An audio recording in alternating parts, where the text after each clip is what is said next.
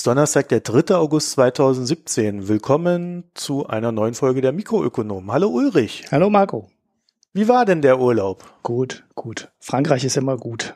Es gibt ich habe gerade so gestutzt, und, weil ja. ich vergessen habe, welche Folge wir haben. Ja, auch das ist nicht so. Ist auch nicht so wichtig, das steht ja im Titel. ja, genau. Naja, ähm, also du hast einen schönen Urlaub gehabt habe gehört, dass wir ähm, im Bierpart auch eine Spezialität zu hören bekommen. Also scheint ja alles in Ordnung zu sein. Alles in Ordnung. Nur der Cidre, der wird nicht mein Freund. Wobei ich am letzten Tag in Saint-Malo dann doch noch einen getrunken habe, der deutlich näher an meinem Geschmack ist als alles andere, was ich vorher probiert habe. Naja, das kannst du ja von nachher erzählen. Jetzt müssen wir erstmal arbeiten. Genau. Bevor wir zum Gesellschaftsteil kommen. In deinem, du hast ja nicht sehr viel gelesen in deinem Urlaub, oder? Genau sehr wenig. Ja. Vor dem Urlaub hast du noch äh, rumgeprahlt, dass du viel lesen wirst. Hast du mitbekommen, das? dass, dass Netflix und Spotify Zahlen gemeldet haben? Ja, das habe ich mitgekriegt. Ich fand die Zahlen an sich jetzt nicht so spannend. Äh, gut, es war so eine Knallerzahl dabei. Netflix hat 20 Milliarden Schulden auf dem Buckel fand mhm. ich erstaunlich hoch. Also ich habe mich jetzt noch nie damit beschäftigt, aber die Zahl war dann mal wohl so groß, dass irgendjemand meint, er müsse das in eine Headline reinschreiben. Und äh, gleichzeitig gab es, oder kurz darauf gab es dann Zahlen bei Spotify. Und ich will gar nicht so sehr auf die Zahlen an sich gehen. Ähm, vielleicht ganz interessant für den einen oder anderen, dass wir bei Spotify 60 Millionen zahlende Nutzer haben. Das ist ganz ordentlich. Ne? Und es gibt bei den beiden Unternehmen, das also Netflix macht ja so Videogeschichten, also da kannst du dir dann Videostreaming holen, Spotify macht Musikstreaming, etwas von dem ich immer glaubte, das würde irgendwann mal eine Firma alles machen, also eine Firma, die nicht Amazon ist und alles macht. Und das Interessante an der ganzen Geschichte ist, dass man bei Netflix sehen konnte, dass sie sagen, okay, wir nehmen einen Haufen Geld in die Hand und wir werden auch in den nächsten Jahren einen Haufen Geld in die Hand nehmen und wir werden unser Wachstum dadurch erzeugen, dass wir eigene Produktionen machen. Mhm. Deswegen haben sie auch 20 Milliarden Schulden. Das heißt, so potenziell werden diese Schulden auch steigen mit der Größe des Unternehmens. Wie das dann irgendwann noch gerechtfertigt sein wird, ist vielleicht eine andere Frage. Und zuge dessen ist auch rausgekommen, oder, oder habe ich zumindest erstmals so richtig wahrgenommen, dass so diese ganzen bekannten Serien, die dann so als Netflix Origins gelten, dass die eigentlich von Fremdfirmen her äh, produziert werden. Mhm. Ja, sowas wie Orange is a New Black und dieser ganze Kram, das machen irgendwelche Fremdfirmen und es gibt ganz wenige äh, Sachen, die Netflix selber macht und genau den Part wollen sie jetzt ausbauen, um dann nicht abhängig zu sein von diesen Fremdfirmen. Mhm. Aber das ist doch, ist das nicht immer so, dass du den Auftrag einer Produktionsfirma vergibst, aber entscheidend sind dann die Rechte für dich? Ja, theoretisch schon. Das ist wohl jetzt aber so teuer geworden, dass äh, du auf der einen Seite in so einer gewissen Abhängigkeit bist, wenn du sagst, ich möchte das für mindestens fünf Staffeln exklusiv haben. Oder mhm. vielleicht sogar für alle Staffeln, die es gibt. Also wenn es dann neun sind, äh, musst du halt für neun Staffeln bezahlen, Exklusivität bezahlen. Mhm. Also das, das scheint unglaublich teuer zu sein. Und das andere ist, dass du natürlich das Produktionsrisiko dadurch auslagerst. Also du kannst dann halt sagen, nach einer Staffel, okay, läuft nicht raus damit. Mhm. Ja. Ich weiß es nicht, äh, warum sie da tatsächlich sagen, wir wollen dieses hohe Risiko eingehen und alles selber machen, oder was heißt alles, möglichst viel selber machen. Also äh, da ist ein Strategieschwenk zumindest zu vernehmen und gleichzeitig wird es halt einen Haufen Geld kosten. Mhm. Das ist die eine Strategie ja, exklusiven Content, den nur wir selber haben. Und dann ist ja immer so diese Frage, wir würden das gerne in die Kinos bringen, aber natürlich äh, höchstens gleichzeitig mit dem, was wir auf Netflix machen. Ja, also sonst lohnt es sich ja nicht, dass wir es produzieren. Und die Kinos sagen, nö, wir wollen das als Erste haben, so wie wir es gewohnt sind. Das ist auch so ein ewiger Streit. Also da gibt's noch ziemlich viel zu klären in dieser Industrie.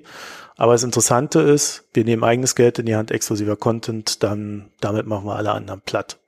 Und wenn die jetzt 20 Milliarden Schulden aufgebaut haben, wär so, war, war so mein erster Gedanke, okay, da braucht Amazon nur so ein paar Jahre warten, dann gehen die pleite und dann haben sie den Markt. Mhm. Ist eine Spekulation, ja. die man machen kann, glaube ich.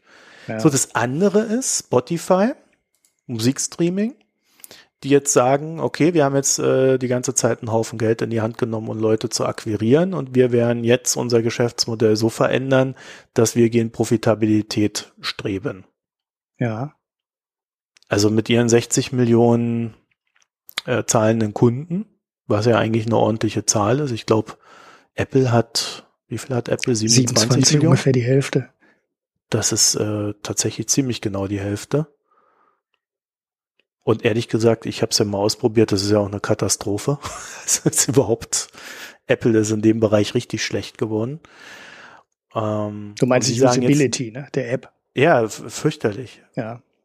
Also ich kann zwar Apple Music in dieser Music App ausschalten, aber wenn ich dann irgendwo äh, verwandte Sachen klicke von dem, was ich mir gekauft habe, komme ich nicht etwa in den Shop, um das dort zu kaufen, sondern dann leitet er mich wieder auf Apple Music. Mhm. Ja, Apple hat da am Anfang, glaube ich, den großen entscheidenden Fehler gemacht, äh, die ähm, das nicht zu trennen. Also sie hätten halt aus Streaming was eigenes machen müssen und äh, aus der Medienverwaltung eine zweite App machen müssen. Und ja, das Ding ist so komplex, dass sie da auch, das ist ja auch jedes Mal anders. Also mit jedem iOS-Release wird die Music ja auch ziemlich überarbeitet. Und wenn du gerade mal gedacht hast, du weißt, wo die Features stecken, stecken sie im nächsten Release wieder woanders. Das Ding ist einfach ein Monster. Also das äh, war keine gute Entscheidung.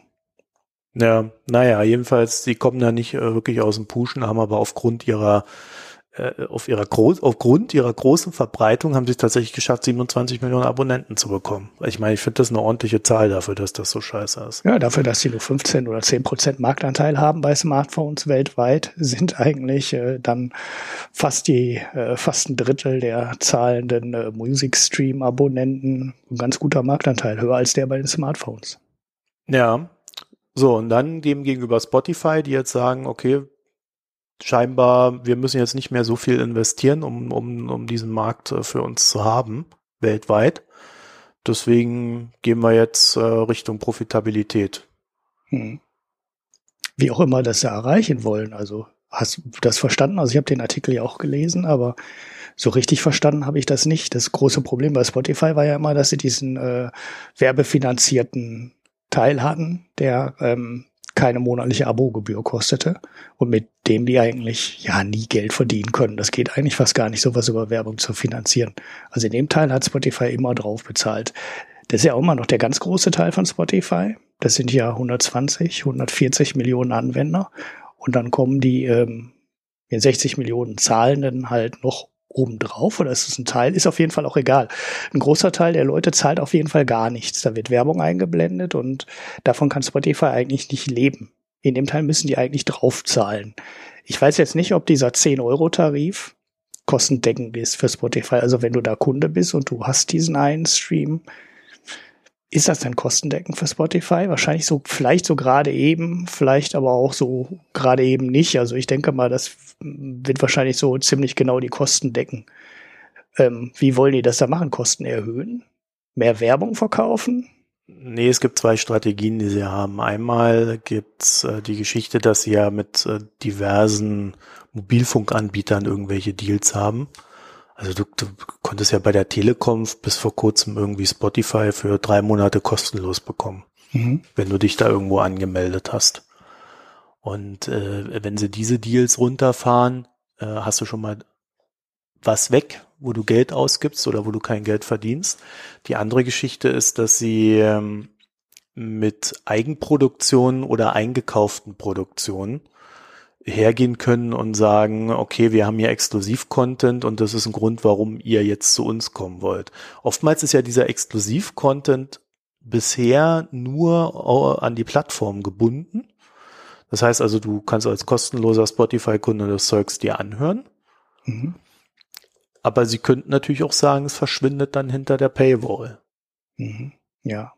Ja, und so haben sie halt verschiedene Hebel, mit denen sie versuchen können, die Leute dann da reinzubekommen und gleichzeitig das Marketingbudget ein bisschen runterfahren. Und dann könnte das schon so funktionieren. Mhm. Ja, wobei marketingmäßig machen die gar nicht so viel. Also wenn es vergleicht. Ja, doch, diese, diese Log-Angebote, das ist ja Okay, das stimmt, ja, klar. Okay, ja. die sind teuer. Das ist wie, wie bei der FAZ. Äh, die FAZ äh, ist ja deswegen unter anderem wieder in die Profitabilität reingerutscht, weil sie einfach aufgehört hat, so viel Gratis-Exemplare zu verteilen. Mhm. Das war ein erhebliches Pfund vom Minus. Ja. So, das macht jetzt Spotify quasi auch. Oder sie werden es forcieren. Die Frage ist natürlich, wie, wie stark können sie das machen, ohne zu viel Marktanteile zu verlieren. Mhm. Ja, Amazon ist ja auch noch ein Player, ne, der in den Markt mit mischt und über diese Prime-Abos halt so am, am unteren Ende ja auch äh, ja äh, viele Leute abgreift, die sich dann gar keinen Streaming-Dienst mehr holen, weil Amazon halt die ähm, in Prime einen ganzen Berg Musik schon reinpackt. Das ist natürlich äh, bei weitem. Naja, was sind das? Eine Million Songs sind das? Nee, nee, mehr, mehr, deutlich mehr inzwischen. Ähm, die haben den, den ganzen alten Kram inzwischen drin. Ne? Also die, das ist wahrscheinlich so wie bei allen Rechten, wie bei allen Medienrechten, ähm, so ein gestaffeltes Modell. Ne? Am Anfang äh, sind die Sachen halt teuer und irgendwann werden die dann auf Pop and Wave und Samplern und so ein Zeug dann verramscht, wenn der erste Verkauf vorbei ist. Und genau an der Schwelle scheint Amazon dann eigentlich zu greifen. Ne? Also dann, wenn du ähm, äh, halt irgendwie ein Jahre alten Content findest, ist Amazon schon ziemlich, äh, schon ziemlich, naja, komplett nicht, aber dann bist du dann eher so bei 90 Prozent als bei 20 oder 30 Prozent wie bei ganz neuen Songs. Und deshalb haben die mhm. heute sehr viele, ähm, äh, sehr viele Titel, also die Titelanzahl ist richtig gut, aber die haben natürlich nie das äh, top aktuellste.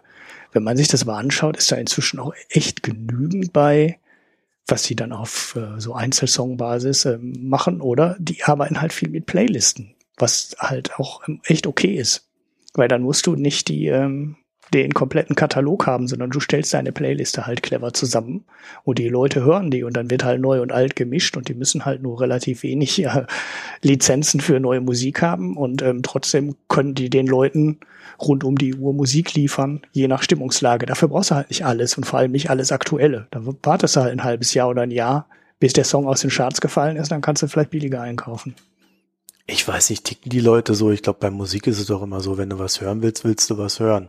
Also Amazon hat jetzt, ich habe es gerade geguckt, zwei Millionen äh, kostenlose Songs und danach rutscht er halt in dieses äh, Prime-Zeugs rein und wenn du dann irgendwie acht Euro als Prime-Kunde zahlst, dann irgendwie acht Euro im Monat, was ja natürlich billiger ist als bei Spotify. Aber ja, so, so generell, also ich weiß nicht. Also ich glaube, ich, also ich habe mir ja auch diese ganzen Sachen angeguckt und ich finde Spotify ist da von der Usability her einfach am besten. Wesentlich mhm. besser als alle anderen. Gut, aber äh, unab unabhängig davon, ich denke schon, dass sie, dass sie da die Möglichkeit haben, ins Plus reinzurutschen. Vor allen Dingen, wenn sie diese 60 Millionen Kunden melken und auch sagen, ähm, wir ähm, betreiben den Musikeinkauf jetzt ein bisschen anders. Also du kannst äh, über die, die, die Nutzerzahlen ja schon sehen, was sind so die Sachen, die weniger gut laufen, die mich aber vielleicht im Einkauf her ein bisschen zu viel kosten. Mhm. Und da kannst du auch über eine verbesserte Steuerung vielleicht etwas rausholen. Mhm. Ja, also das sind alles so, so Hebel, die ich da sehe. Aber äh, gut, wir werden es in einem Jahr sehen, wie sie es geschafft haben. Was ich aber tatsächlich ziemlich spannend finde, ist, dass in dem Geschäft, das am intensivsten ist, vom, vom Geldeinsatz her, nämlich das, was Netflix macht, die auch noch sagen, okay, wir gehen jetzt in die Vollen und machen über, ähm, ja, über, über hohe Schulden und hohe Investitionen versuchen wir quasi die Leute an uns zu binden und zwar auch über einen längeren Zeitraum. Also nicht, dass sie sagen, wir machen das jetzt noch zwei, drei Jahre und dann gehen wir, gehen wir in, in die Gewinnzone, sondern sie sagen quasi, wir, wir werden jetzt noch längere Zeit Minus machen. Mhm. Und immer einen hohen Schuldenberg haben. Mhm. Naja, und bei Spotify, wo du weniger Geldeinsatz hast bei der ganzen Geschichte, die, die sagen halt, dass, dass sie äh, in die Gewinnzone rein wollen. Ja, naja. Ähm, Hast du denn verstanden, woher äh, bei Netflix diese ganzen ähm, äh, Verbindlichkeiten kommen? Weil die Schulden an sich sind doch gar nicht so hoch. Also der, der, die reinen Schulden waren irgendwie nur fünf Milliarden und dann waren ja, das. Das halt sind die langfristigen. Das sind die langfristigen Schulden, mhm. die sie haben. Sind fünf Milliarden. Mhm. Und dann haben sie noch, ähm, ich glaube, das sind kurzfristigere Geschichten, 15 Milliarden. Oh, okay. Das sind also nicht, ähm, ich dachte vielleicht, das wären äh, so langfristige Finanzierungszusagen quasi. Also, dass sie sagen, äh, wir müssen das und das noch ähm, finanzieren und dafür müssen wir schon mal Geld zur Seite legen. Mhm. Das Davon sind also wirklich harte Schulden. Okay. So habe ich das hier gelesen. Ja, ja okay. Also die haben ein akkumuliertes, ähm, akkumulierte Schulden über 20,54 Milliarden. Ja. Ja, das ist schon, schon, schon heftig. Da müsste man sich jetzt auch mal die Bilanz anschauen und gucken, wie die äh, den Content, der denen wirklich gehört, bilanziert haben, mit welchen Wertansätzen und so. Aber da blickst du als Normalsterblicher eh nicht durch. Das habe ich mal vor, wann war das, 15 Jahren, wann ist der Kirch pleite gegangen? Ähm, da gab es da lange Diskussionen drüber, als das ganze Kirchimperium zusammengebrochen ist, weil die Rechte, da waren ja damals im neuen Markt auch Konstantin Medien und da gab es ja einige von, ne, EMTV und äh, wie hieß diese so eine Spiele, ähm, so eine Kinderfilmfirma war da noch an der Börse und alle haben dann mhm. mit den Rechten rumgemacht und das waren alles komplett intransparente, für Normalsterbliche unverständliche ähm, Bilanzen, weil keiner wusste, wie die Wertansätze von den Filmen sind. ja, also ich kann dir, kann dir noch deine Frage auch beantworten. Also von den 15,7 Milliarden, äh, die dann noch übrig bleiben, sind äh, 8,2 außerhalb der Bilanz. Das hm. sind äh, Verpflichtungen auf die Zukunft. Ja, okay. Oh, ich sehe schon, die, die Bilanz möchtest Bilanz du auf der anderen nicht. Seite auch nicht durchlesen. die ist wahrscheinlich genauso, die ist wahrscheinlich genauso äh, ja. intransparent. Also so Firmen zu analysieren ist ähm, ja fast unmöglich. Ja, außer du kriegst halt die Infos her. Ne? Genau. Als Analyst ja. kannst du es vielleicht machen, wenn du mit denen ähm, selber sprichst und selbst dann ist ja, guckst du auch nur, was machen alle anderen und bilanzierst halt so ähnlich. Und ob das richtig oder falsch ist, merkst du dann in der nächsten Krise, wenn die Rechte auf einmal ja. mehr wert sind oder nichts mehr wert sind. Ne? Und extrem schwierig. Ja, so und zum Abschluss noch äh, des Ganzen. Bei Netflix gab es jetzt so ein paar recht zügige Absetzungen von Serien, weswegen man mittlerweile auch davon ausgeht, dass die Algorithmen von Netflix doch nicht so magisch sind, wie man uns das bisher erzählt hat. Mhm. Aber, aber das nur am Rande erwähnt. Gut, dann haben wir das beide. Und ähm, trotz, also ich habe ja heftig insistiert, wie du, wie du dich erinnerst, bis, bis, vor, bis vor zehn Minuten oder so. Aber äh, du wolltest unbedingt heute noch über den Diesel sprechen.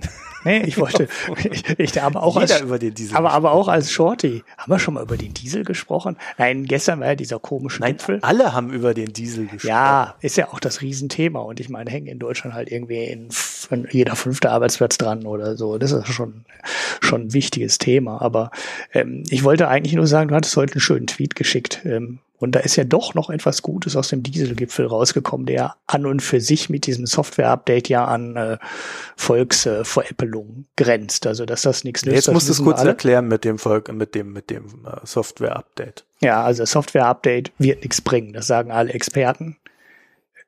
Nein, du musst erklären, was es ist. Also Ach so, ja, okay. Die, ähm, ja, gut, das hat dann aber wirklich jeder in der Zeitung gelesen, aber ich erkläre es kurz. Ähm, die Automobilhersteller haben sich verpflichtet, diese ganzen Euro 5 Diesel per Software abzudaten und sie damit sauberer zu machen.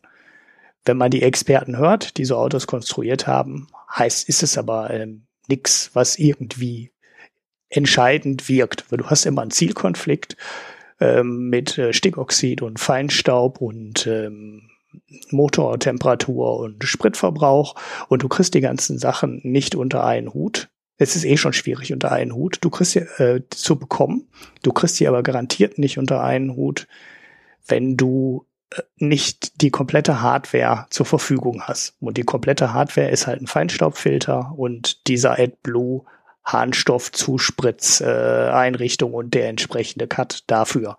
Und wenn du das nicht hast, kriegst du den Motor nicht ansatzweise sauber und dann kannst du an der Software rumdrehen, wie du willst. Du kannst da irgendwelche komischen äh, Kunststoffgitter in den Kraftfahr ähm, oder in die Benzinzuleitung war es, glaube ich, oder was in den Luftstrom reinhängen, was VW in dem ersten Upgrade gemacht hat, das wird alles nichts nützen. Das bringt dann vielleicht unter Umständen in bestimmten Bereichen fünf oder zehn Prozent Verbesserung. dummerweise in anderen Bereichen halt auch eine Verschlechterung, so dass du im Durchschnitt quasi nichts davon merkst. Das haben alle Tests bisher gesagt. Das sagt sogar der ADAC, der wirklich nicht ähm, automobil unkritisch ist. Und das wird alles nichts bringen. Und wenn es, wenn es irgendwas was gebracht hätte, wäre das eine richtige Nachrüstung gewesen. Das heißt, in den Autos, in denen nicht die kompletten Systeme eingebaut sind, die halt nachzurüsten. Ähm, ja, gut, das hat keiner verhandelt. Das wird also nicht passieren. Und richtig gut wäre halt, wenn man das Auto einfach neu konstruiert, mit allem so baut, ähm, wie man hätte es bauen müssen. Gehen tut's. Das zeigt VW jetzt mit äh, manchen Euro 6 Dieseln, aber dann musst du halt alles ähm, alles von vornherein richtig machen. Du musst alle Cuts einbauen, du musst die an die richtige Stelle einbauen, du musst die Software darauf anpassen und und und. So, das geht nachträglich nicht, aber ähm, nicht mal diese mittlere Lösung mit der Nachrüstung der Cuts ist jetzt gekommen. Jetzt kommt so eine Softwarelösung. Alle Autos müssen in die Werkstatt kriegen eine neue Software, die funktioniert ein bisschen anders und im Endeffekt äh, nützt es auf der Straße so gut wie gar nichts.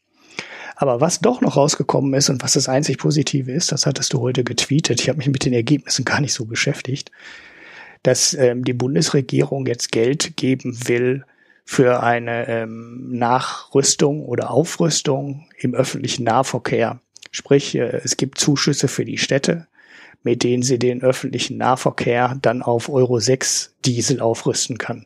Was auch sehr obskur ist, ähm, so eine kleine Randnotiz, Euro 6 beim Diesel und bei LKWs und ähm, Bussen ist schon länger und die Richtlinien sind sogar strenger als die für PKWs, was dann den wirklich obskuren, äh, die obskure Wirkung hat, dass manche Euro 6 Diesel Busse sauberer sind als äh, die entsprechenden PKWs.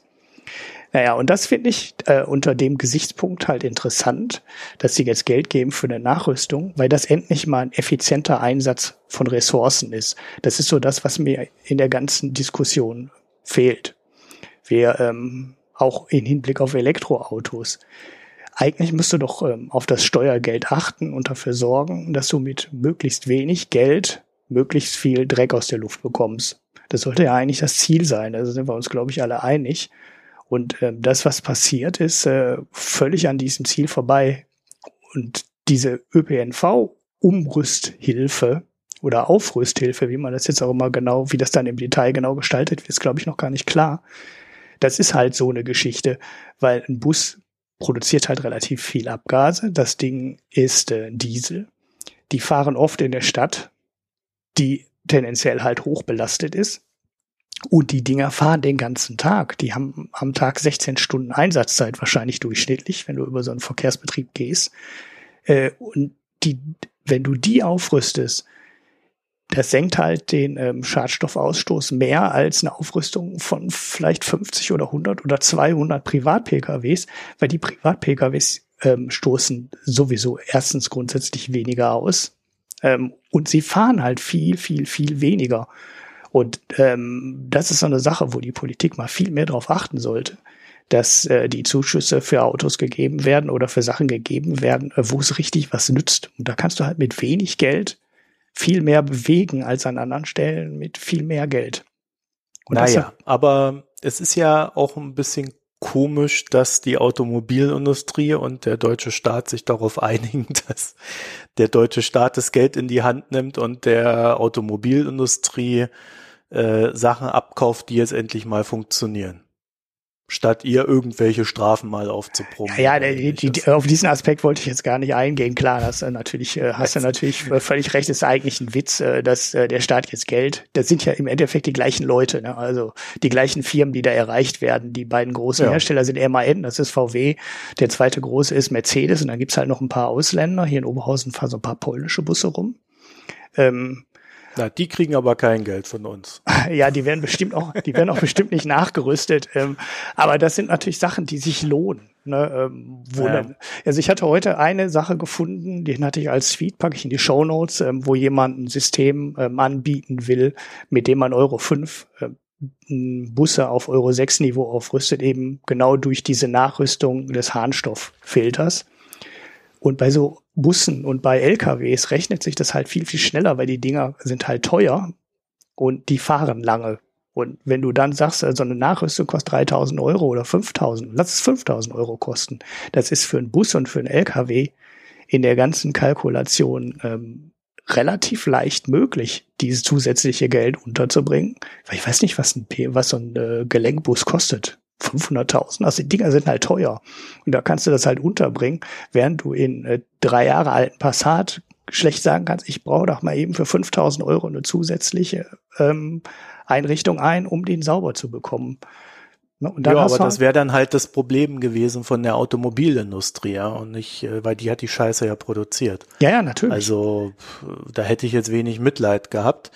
Aber gut, weißt du, das Ding ist halt so, es ist jetzt Wahlkampf, keiner will äh, von der seitens der Politik den Dieselfahrern, die es ja dann doch hier äh, weitreichend gibt in Deutschland, irgendwie das Auto unterm äh, Hintern wegziehen, gerade nicht vor dem Wahlkampf. Und deswegen wird es jetzt einfach so laufen. Und das ist, das ist eigentlich der Gag an dieser ganzen Geschichte von gestern. Sie sagen jetzt, ja, ihr macht da euer Software-Update und dann ist ja alles gut. Mhm. Da das danach alles nicht gut ist und wir das alle wissen, wird, wird, wird dann in ein paar Monaten, wenn dann die ganzen Software-Updates gelaufen sind, wieder die deutsche Umwelthilfe oder sonst irgendein Verein herkommen und sagen, ja, der Diesel, der ist aber nicht sauber. Überraschung. Und dann, und dann haben wir genau das gleiche Gerichtsverfahren, was jetzt diesen ganzen Mist ausgelöst hat. Äh, haben wir dann wieder am Laufen und dann wird wieder ein Richter sagen, ja, der Diesel ist nicht sauber, Fahrverbot. Mhm. So, und, und dann sind diese ganzen Dieselfahrer halt trotzdem draußen. Mhm. Und dachten aber irgendwie, sie könnten mit ihrem Software-Update weit kommen. Und dann wird die Automobilindustrie sagen, ja, wir haben uns doch so geeinigt. Ähm, ihr müsst halt ein neues Auto kaufen, wir geben euch hier nochmal irgendwie 5000 Euro fürs alte. Ist doch ein netter Anreiz äh, und blablabla. Ja. Das Problem wird verschoben, das Problem bleibt das gleiche, es, es wird trotzdem wieder eskalieren, aber dann ist nicht mehr Wahl. Ja, ja, ja, und die entscheidenden Leute, die jetzt da sitzen, sind möglicherweise auch nicht mehr an der Regierung und äh, wir sind dann äh, zumindest nicht seitens der CSU, wie wir alle hoffen. Ja, ja, ja wir äh, ich sag mal so, äh, der, der Wissmann wird ja irgendwann auch seinen Posten freigeben und ich sag, die Bundesregierung äh, bewirbt sich ja gerade kollektiv um den Job. Durch nichts ja, das tun. sind wieder die Zyniker hier. ja. Naja, naja, so viel zur deutschen Automobilindustrie. Wir wollen hm? das Thema nicht. Apropos Schweine. Ähm, oh, jetzt kommt eine Überleitung. Ja, eigentlich wollten wir ja erst das andere Ding machen, aber ich dachte mir, wenn wir schon mal über die Automobilindustrie reden, dann können wir auch über die Schweine reden. Äh, also es, weil das ist auch so ein interessanter Fall, der so äh, in diese Denk- und Handlungsweise des Menschen so reinpasst. Erinnerst du dich, dass so in den 1990ern beginnend oder vielleicht sogar auch schon in den 80ern so, so ein Riesentrend gab mit fett-free und uh, mach mir das Fett weg, ich will fettfrei leben und diesen ganzen Kram. Mhm. Ja, ja, das hat dann irgendwann mal wieder komplett gedreht und jetzt muss man äh, äh, Kohlenhydratarm essen. Ja, genau. Damals, äh, als dieses Fat-Free entstanden ist, ist in den USA das kleine Problem für die Farmer gewesen, dass sie natürlich fette Schweine hatten. Mhm. Was machst du mit so einem fetten Schwein? Äh, schlachten und das ganze Fett wegschneiden und den Rest verkaufen. Ist also so mehr oder weniger ein Riesenverlustgeschäft gewesen. Zumindest für eine Zeit. Denn dann haben die angefangen, ihre ganzen Schweine äh, umzuzüchten. Dahingehend, dass sie ro saftiges, rotes Fleisch produzieren. Mhm. Ja, natürlich äh, ein bisschen aufgepumpt mit äh, Hormonen und was die da alles in, ihr, äh, in ihre Tiere reintun. Also alles Sachen, von denen man gar nichts genauer wissen möchte. so, und jetzt, als der, als es begonnen hat, äh, dass dieser Trend wieder in eine andere Richtung gegangen ist, nämlich in Richtung kohlenhydratearmes Essen. Ja, jetzt haben die Farmer wieder ein Problem in den USA. Hm, ja, Jetzt müssen wir wieder fettige Schweine haben. Keine ja. fetten Schweine. oh Mann. und äh, ja, jetzt, jetzt müssen sie wieder beginnen, fette Schweine zu züchten und sie haben sich wirklich schwer damit getan, überhaupt ein paar fette Schweine zu finden, die sie überhaupt nehmen können, um, um dann äh, auch wieder äh, zu beginnen, fettere Schweine zu züchten. Und seit 2007 wurden jetzt irgendwie 3000 neue Schweine da äh, äh, registriert, also äh, von den von den Fetten. Und der Trend geht jetzt in die Höhe und alle suchen Hände ringend nach diesem fetten Schwein. Mhm. Also da frage ich mich auch so diese dieses Monokultur-Ding, ne? Das scheint so landwirtschaftlich äh, so echt so ein Ding zu sein, selbst selbst in der selbst in der Tierzucht mittlerweile. Mhm. Also in, in Bielefeld äh, züchten sie überall äh, pflanzen sie überall Mais an ja, für diesen ganzen Biosprit. Ja. Seitdem gibt's dort kaum noch Vögel. Und hier äh, die die die Schweine werden halt so gezüchtet, dass dass sie gerade auf den aktuellen Foodtrend passen. Also äh, da wird einem ganz anders, wenn man das alles so hört und liest. Mhm. Ja. Naja. Aber das ist nur so eine kleine, so ein kleiner Einwurf hier, weil ähm, man da mal wieder sieht, wie, wie, wie krank dieses System äh, gerade in den USA ist. Ich meine, die USA sind ein etwas größeres Land. Und wenn selbst die dann irgendwann mal einen Schweinemangel haben, ähm, also da wird es ja ziemlich gaga bei. So, die wesentlich interessantere Geschichte beim Thema Essen betrifft einmal wieder, wir hatten sie vorhin schon, Amazon. Ja. Weil Amazon beginnt in den Essensliefermarkt einzudringen. Ja. Du erinnerst dich, vor deinem Urlaub hatten wir, dass sie, dass sie äh, Whole Foods übernommen haben in den USA. In den USA, ja. Also, dass sie stationär äh, äh, Lebensmittel verkaufen. Und jetzt sind sie tatsächlich dabei, in Deutschland in den Lebensmittelhandel einzusteigen. Und da gab es im Supermarktblock, ich weiß gar nicht, ob das der Supermarktblock ist, was es schon seit 15 Jahren gibt. Ja, ja, das gibt schon ganz lange. Ja, das ist der immer noch. Ich glaube schon. Das ist ja lustig, mhm. ja. Äh, also ab und zu mal kommt der einem unter. Und ich lese den dann auch immer ab und zu mal. Naja, jedenfalls, der hat einen ganz interessanten Artikel geschrieben, dass die großen deutschen Supermärkte mit einem Marktanteil von 85 Prozent, also das sind Edeka, Aldi, Rewe und Lidl, die haben einen Marktanteil von 85 Prozent in Deutschland. Schon heftig, ne? Ja, wenn ich mich hier in Köln umgucke, ist nur Rewe da. Ich weiß gar nicht, wo die anderen sind. das ist höchstens noch mal ein Biomarkt nebendran. Ja, der heißt dann Temmer und ist auch vom Rewe. Das gehört dann zu denen. Ja, da gibt's noch Alnatura und Basic. So, und diese kleinen Sachen, sowas wie Basic oder äh, in, in München gibt's die Bäckerkette Richard. Ja, da gibt's also so Teegut. Ich glaube, im Norden haben wir immer, wie heißen die, äh, Bünding. Ich weiß nicht, ob dir das was sagt. Die haben so Famila, Tee, Kombi. Ja. Das kenne ich nur vom ähm, Tee. Genau, und diesen Tee und haben da so ein paar Handelsgeschichten. Ist aber auch ein ziemlich großer Laden. So, und die gehen jetzt alle oder binden sich jetzt alle an Amazon und verticken ihre Produkte über Amazon. Mhm. Ich, ich glaube, ich glaub, Amazon Fresh nennt sich das. Ja. Und Amazon äh, liefert dann auf Bestellung dieses ganze Zeugs aus. Ja. Und, und der, der Supermarktblock ist halt dieser Frage nachgegangen, warum zur Hölle machen die das? Ja. Die Antwort ist recht simpel. Die großen deutschen Supermarktketten sind auf Vernichtung aus. Das mhm. heißt, die wollen alles platt machen, was nicht sie selber ist und den Markt dann unter sich aufteilen. Zumindest liest sich das in dem Artikel hier so.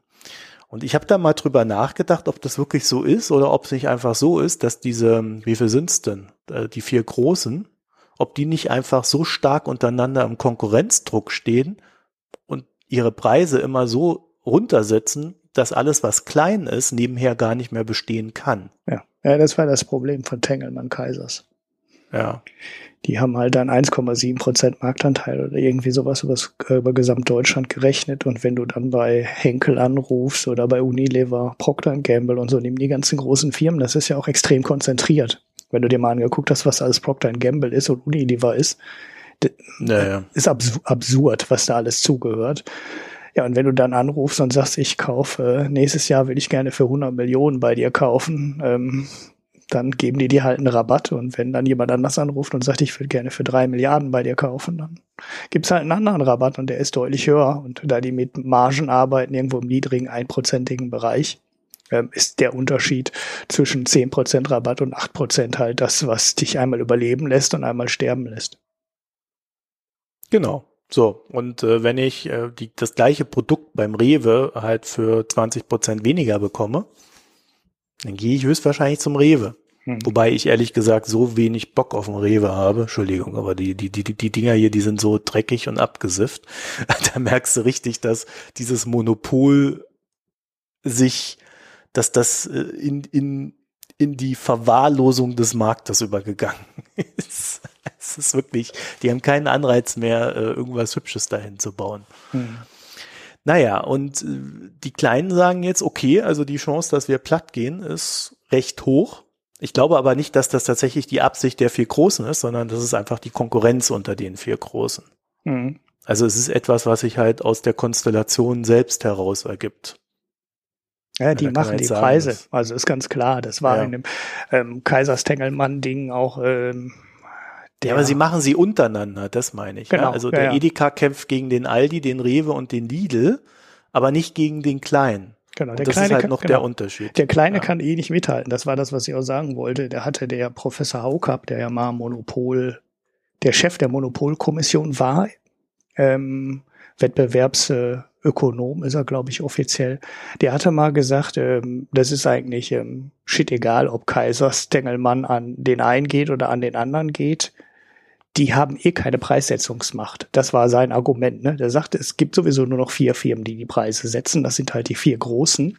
Und die anderen versuchen mit den Preisen irgendwie zu überleben. Irgendwie. Eigentlich können sie es nicht. Die können nicht die Produkte zu den gleichen Preisen verkaufen wie die vier großen.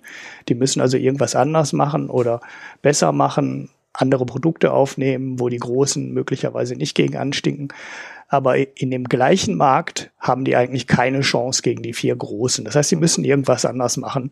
Und ähm, für den Markt und die Preise im Markt, das, was den Verbraucher eigentlich interessiert, ist es total egal, ähm, was die Kleinen machen oder wer die frisst, ob es die gibt, weil die setzen die Preise sowieso nicht. Die müssen sowieso 10 Cent teurer sein. Beim 1,39 Produkt müssen die sowieso 1,49 ja. machen, sonst können die nicht überleben.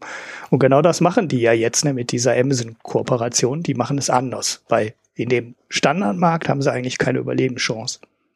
Genau, deswegen verticken sie jetzt ihr Zeugs über Amazon und immer mehr werfen sich daran. Das Prinzip ist eigentlich das gleiche wie auf diesem Amazon Market, der noch nebenher läuft, wo dann die Drittanbieter ihre Waren anbieten und versuchen da irgendwie noch ein paar Euro mitzuverdienen.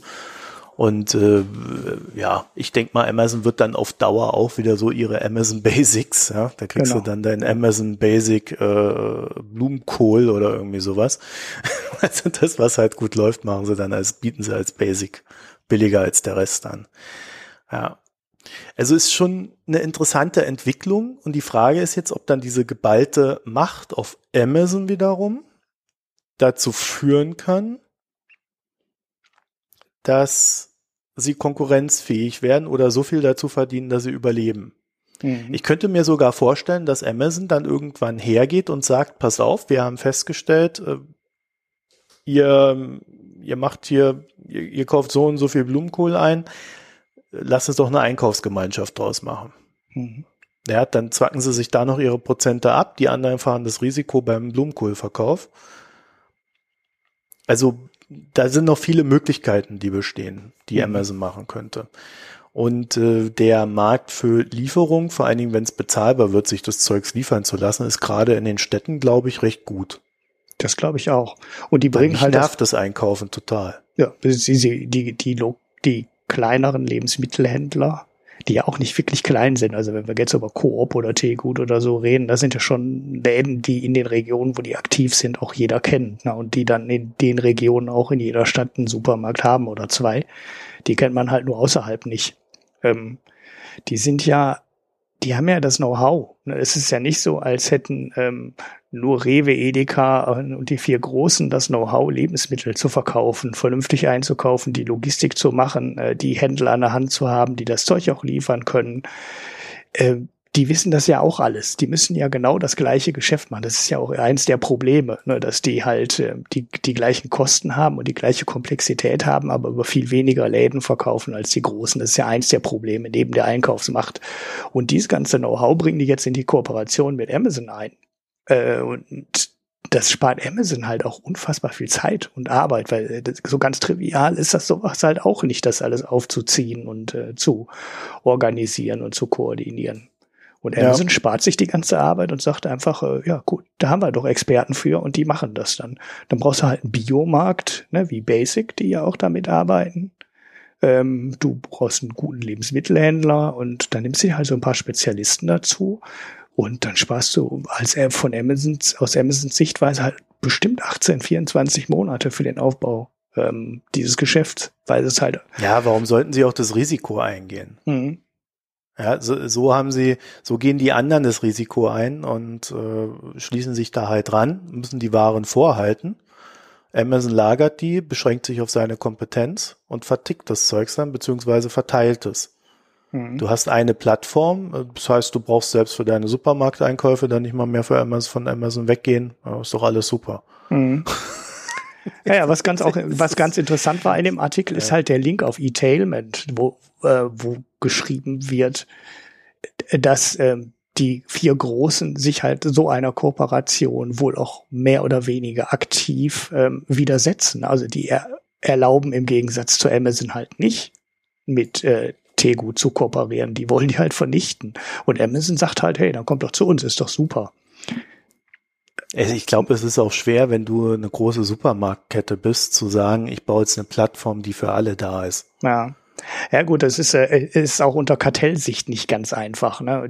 Das war ja, ja der ähm, Haupt äh, von Tengelmann. Die Firma kommt ja hier ursprünglich aus dem Ruhrgebiet, aus Mülheim, also eine Stadt weiter. Der hat ja genau das versucht. Der wollte, äh, bevor der gesagt hat, ich mache Tengelmann Kaisers zu, weil ich habe keine Chance mehr zu überleben in meinem Marktanteil, war halt der andere Plan eine Einkaufskooperation. Ich weiß nicht, äh, was war denn nochmal der bevorzugte von dem? Es war Edeka, ne? Genau, Edeka war es und Rewe hat dagegen geklagt. So war das, musste kurz, äh, kurz sortieren. Und er wollte eine Einkaufskooperation mit Edeka haben. Also mhm. quasi, ähm, wir nutzen die Rabatte von Edeka. So, und dann hat halt die äh, Kartellbehörde gesagt, nö, Edeka ist zu mächtig, ihr könnt, dürft mit denen nicht kooperieren. Und das kann jetzt natürlich sein, dass die äh, kleinen Konkurrenten auch schon deswegen nach Amazon gehen, weil sie halt mit den anderen vier Größen die Kooperation eh nicht durchkriegen würden. Weiß ich nicht. Wäre jetzt so ein Gedanke, mhm. war so ein Gedanke, der mir dazu gekommen ist, weil ich diese Kaisers Tengelmann Nummer halt, äh, die habe ich ganz relativ intensiv verfolgt und da war ja. ähm, genau die Monopolbehörde, die, am Ende auch dafür gesorgt hat, dass die Entscheidung so gefallen ist, wie sie gefallen ist. Diese Edeka-Kooperation, die ist, glaube ich, sogar zweimal versucht worden einzustielen und die ist immer abgelehnt worden. Und deshalb gibt's vielleicht gar keine andere Möglichkeit, ne, als sich an, ja. mit dem fünften zusammenzutun, genau. weil der, die vier Großen sind quasi auch aus Kartellsicht schon kritisch. Und mich würde es nicht wundern, wenn Amazon dann tatsächlich in äh, zwei, drei Jahren, wenn sie dann sehen, von wem die Waren gut laufen, ja, also gehen wir mal davon aus, äh, ähnlich wie in den USA, Basics sind halt dann diejenigen, bei denen es am besten läuft, hohe Marge, weil es Bio ist, ja, läuft, machen ihren guten Verkauf und dann kaufen die Basic ein. Mhm. Das ist, ich glaube, der Weg ist da recht gut gezeichnet. Und dann haben sie wieder ihren, ihre stationären Geschichten in der Stadt, die sie gleichzeitig mitversorgen können aus, aus ihrem Logistikding heraus. Dann senken mhm. sie dort auch die Kosten und dann stehen die recht gut da gegen die Großen. Auch ja. in einem Markt, den die Großen bisher noch nicht so richtig besetzen konnten. Naja, vor allem ist Basic halt für die Zielgruppe auch total interessant. Die, die sind ja viel interessanter als so ein regionaler Händler. Der ist halt regional stark, aber für Amazon wäre es ja viel interessanter, in die reichen, ähm, boomenden Regionen zu kommen. Und da ist halt tendenziell nicht Teegut, ja, halt ein paar, aber nicht bundesweit. Und Basic ist halt so ein Laden, der tendenziell möglicherweise auch dann nochmal mit Geld im Rücken genau diese ähm, Gebiete sich holen kann, so wie es halt Whole Foods in Amerika gemacht hat. Das klingt sehr ja. schlüssig, ist eine sehr, sehr schlüssige Spekulation. Ja, da werden wir in ein paar Jahren dann mal gucken, was draus geworden ist. so, jetzt haben wir äh, mal wieder ein Themenupdate in dem Bereich gehabt. Ich würde zum Schluss noch kurz auf den Ölpreis eingehen, wenn dich das nicht stört. Nee, das der Artikel war auch interessant. Wir haben, wir haben ja noch ein bisschen Zeit und ähm, es ist so, dass wir momentan ja das Problem oder beobachten können, dass die OPEC überhaupt nicht mehr funktioniert. Also sie haben ja immer wieder den Ölpreis hier gehabt und dabei festgestellt, als, also als Thema hier gehabt in der Sendung und dabei festgestellt, naja, die Amis pumpen da halt ihr Shale Oil und die OPEC äh, müsste halt die Förderquote senken. Kann sie aber nicht so richtig, weil die brauchen ja alle Geld. Hm. Ja, du hattest gerade gesagt, die OPEC funktioniert momentan nicht. Streich mal das momentan aus dem Satz. naja, die OPEC funktioniert äh, genau deswegen nicht. Das ist aber nur ein Aspekt. Ich will jetzt dem Ganzen einen zweiten Aspekt hinzufügen, äh, weil wir haben ja auch immer gesagt, naja, die brauchen halt einen Haufen Geld weil mhm. sie müssen da ihre, äh, ihren Staat aufrechterhalten. Und es ist ja immer schwierig, selbst wenn du viel Geld hast, äh, irgendwo sozial was zu kürzen. Ja, also den Benzinpreis mal anzuheben zum Beispiel und solche Geschichten. Wir sehen vor allen Dingen bei den OPEC-Staaten, dass sie momentan 10 bis 20 Dollar, je nachdem welchen man da nimmt, mehr an Geld erlösen müssen, um mit ihrem Öl profitabel zu sein. Äh, BP als Unternehmen dem gegenüberstehend ist jetzt zum Beispiel dahin, dass sie sagen, ab 50 Dollar sind wir profitabel und wollen dahin, dass sie ab 35 Dollar profitabel sind. Mhm. Was natürlich ein Knaller ist, ja, mhm. wie schnell die es dann geschafft haben, da ihre Kosten zu senken. Derweil äh, sind die, äh, sind die OPEC-Firmen so bei 60 bis 70 Dollar. Mhm. Ja, manche, manche, es, es gibt Einzelfälle da, die sind noch, noch mal weit drüber, aber ähm, so im Schnitt sind die 60 bis 70 Dollar, was so ihren Verkaufspreis betrifft, den sie erlösen müssten. Und da siehst du, die haben, die haben echt ein Problem. Was sie machen müssten, ist natürlich überall das Geld zu streichen, was äh, sie ausgeben. Das heißt Sicherheit, was nach äh, dem arabischen Frühling und der Syrien-Krise eine gewisse Schwierigkeit ist, wie du dir vorstellen kannst. Ja. Mhm. Äh, die haben den Krieg im Jemen, in Syrien, haben da diese Ängste Richtung Iran. Der Iran hat Angst vor den anderen oder äh, macht gerade einen auf äh, stark. Das heißt, die haben alle so ihre Sicherheitskosten, von denen sie schon aus strategischen Gründen nicht runterkommen. Dann haben sie diese ganzen sozialen Kosten, ja, wo dann der Scheich halt seine fünf Autos fährt und äh, die Maseratis aus so einem Tower sich äh, per Kreditkarte rauskauft, wie so ein ja, Oder halt ein Fußballprofi für 222 Millionen. Ja, das muss halt alles finanziert werden. Und jetzt, das klingt natürlich so, äh, da, da denken wir normalen Menschen, naja, gut, dann machen sie es halt nicht mehr, was soll's, ja. Äh, das Ding ist natürlich, wenn du dich mal dran gewöhnt hast, das Geld auszugeben, dann mhm. ist es recht schwer, dir das wegzunehmen, ohne dass du dich scheiße fühlst und den, der es dir wegnimmt, nicht leiden kannst. Mhm. Ja, da hängen ganze Klicken auch dran. Ne? Genau, und ja da hängen dann diese ja. ganzen monarchischen Strukturen da teilweise auch dahinter, wo dann halt so eine Familie äh, intronisiert ist äh, mit ihrem Herrscher und den kannst du nicht so einfach das Geld wegnehmen. Das mhm. ist schwierig. Und wenn du denen nicht das Geld wegnehmen kannst, dann ist es schwierig, allen anderen auch das Geld wegzunehmen. Mhm. Ja, also das heißt, die kommen einfach von ihren Kosten nur ganz langsam runter und schaffen gleichzeitig nicht diesen, die, diese Bewegung hin zu, naja, wir können ja auch mal was anderes machen als Öl fördern. ja, zum Beispiel Autos bauen oder sowas. Ja, äh, das ist ja eigentlich sowieso die, die, das große Wunder. Also was von draußen echt, ähm, ja, ist komplett nicht nachvollziehbar, wie manche Länder mit dem unfassbar vielen Öleinnahmen, die sie haben, es nicht schaffen, die Wirtschaft auf ein besseres und langfristig tragfähigeres Niveau zu heben. Russland ist sicherlich auch ein ganz gutes Beispiel dafür. Das katastrophalste sicherlich äh, Venezuela im Moment. Ähm, da will man ja gar nicht mehr hinschauen am Rande des Bürgerkriegs, obwohl sie auf den zweitgrößten Ölreserven hängen. Aber wenn du dir dann ähm, Dubai anguckst, ist es so eins der wenigen Länder, die versuchen, ihr Land umzubauen zu so einem Tourismus, Sport, Dienstleistung, Steueroasen, Mischmasch-Modell. Aber in den anderen Ländern hörst du echt wenig davon. Die scheinen einfach weiterhin äh, eins zu nee, eins. Die machen alle das Gleiche. Das ist das Problem. Die versuchen alle irgendwas Touristisches zu machen. Mhm. Ja, also die sagen nicht, wir pumpen unser Geld jetzt in äh, App-Entwickler und in Autobauer und, und sonst noch was, sondern die machen alle Fluglinien und Tourismus. Ja. Und das Absurde ist ja, du hast dann dabei so Länder wie in Oman, in dem über vier Millionen Leute wohnen. Das Problem ist, davon sind 2,3 Millionen Omaner und 1,8 Millionen aus dem Ausland. Mhm. Also das sind Expats, die da arbeiten. Ja, ich glaube, das, das heißt, wenn die Wirtschaft nicht mehr läuft, und ja. ich rede jetzt gerade auch vom Oman, weil Oman ist so der nächste Staat, der kurz vor der Insolvenz dann irgendwann steht. Ja, es wird noch eine Weile dauern, aber das sind gerade die, die das größte Problem haben finanziell. Also die könnte es wirklich weghauen.